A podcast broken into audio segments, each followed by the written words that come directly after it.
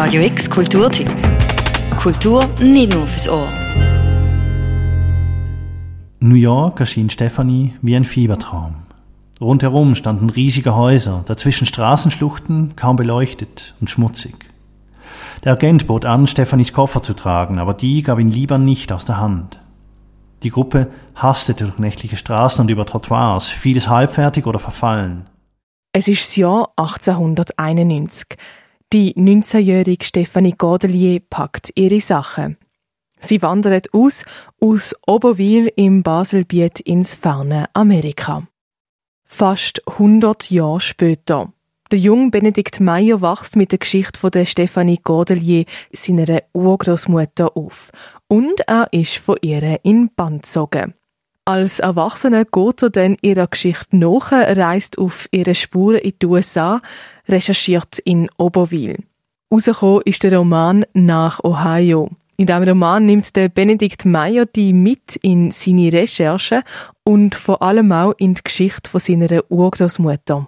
Sie wächst auf und sie ist ein Kind, das null Freiheiten hat eigentlich. Äh, ihre, ihr Vater ist Alkoholiker, das heißt, der, der fällt quasi aus.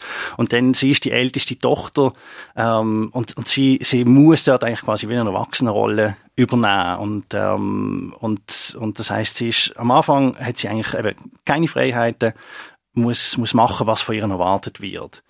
Und nachher nimmt sie sich die Freiheiten aber Stück für Stück, ähm, geht dann eben auf Amerika und, und am Schluss ist sie eine sehr, sehr resolute, selbstbestimmte Frau, die sehr genau weiß, wo das es muss durchgehen und was sie will. Und das finde ich eigentlich so das Spannende äh, an ihrer Geschichte, der, der Wandel auch, was sie durchmacht. Sagt Benedikt Meyer.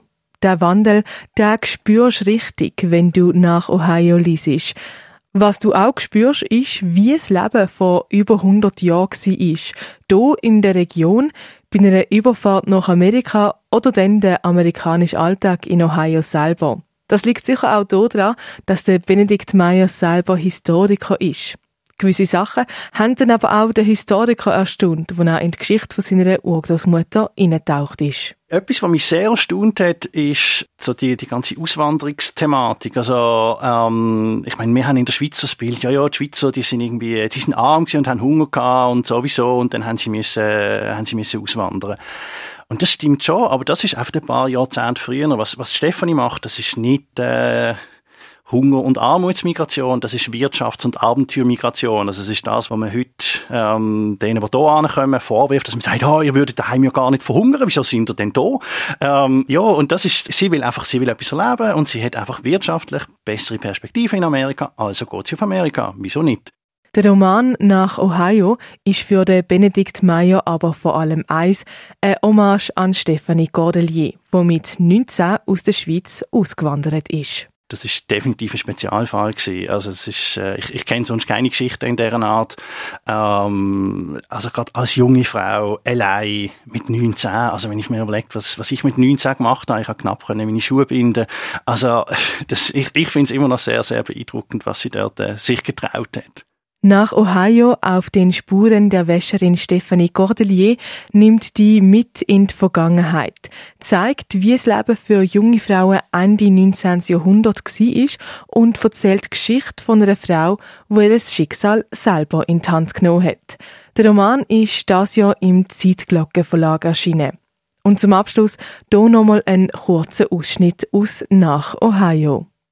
Im Herbst 1892 bestimmten die USA einen neuen Präsidenten.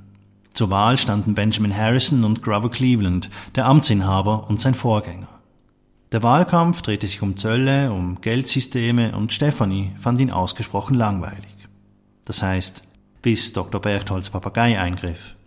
Denn Anton Berchtold unterstützte den demokratischen Kandidaten und hatte Edgar beigebracht, Hooray for Cleveland zu krächzen. Das tat dieser denn auch sehr enthusiastisch von seinen Plätzchen im Vorgarten aus, als eines Tages eine junge Republikanerin an der Praxis vorbeikam. Sie konterte Edgars Ausruf mit einem beherzten Hooray for Harrison! Als guter Papagei ließ sich Edgar davon aber nicht beeindrucken und krächzte ein weiteres Mal Hooray for Cleveland! woraufhin die Frau noch lauter Hooray for Harrison ausrief.